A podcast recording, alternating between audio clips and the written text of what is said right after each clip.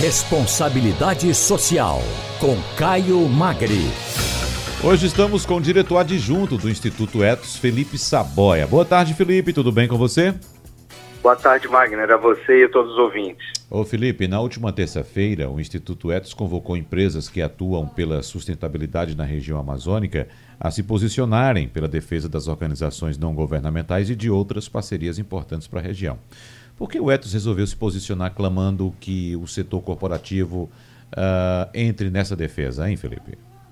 Olha, Wagner, é, as organizações da sociedade civil no país, elas cumprem um papel muito importante de serviço à nossa sociedade, né? Parte desse papel que deveria ser, por exemplo, do Estado.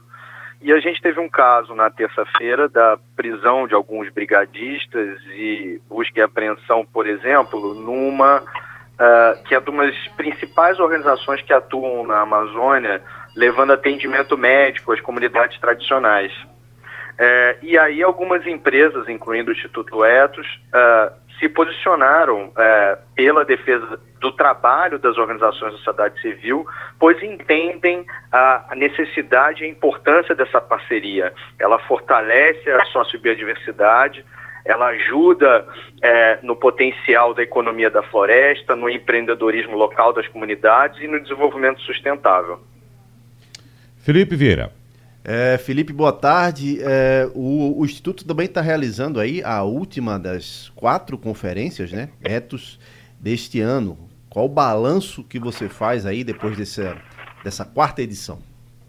Exatamente, Felipe. É, foi um ano realmente desafiador. A gente conseguiu fazer quatro conferências Etos, duas, dois eventos conexões e um evento da Conferência Brasileira de Mudança do Clima que realizamos em Recife a gente resolveu ampliar essa atuação para outras regiões, pois queremos cada vez mais estreitar as relações, fazer conexões com os novos públicos e atuar numa rede ampliada.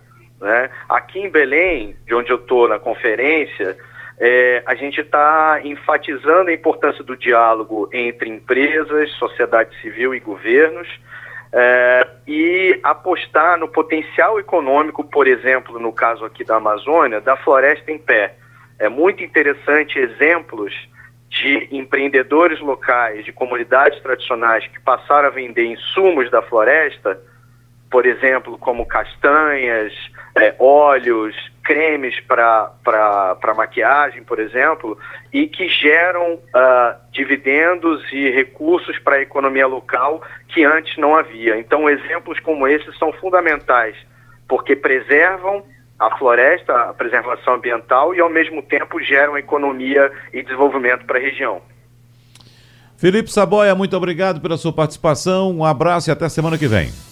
Um abraço, muito obrigado.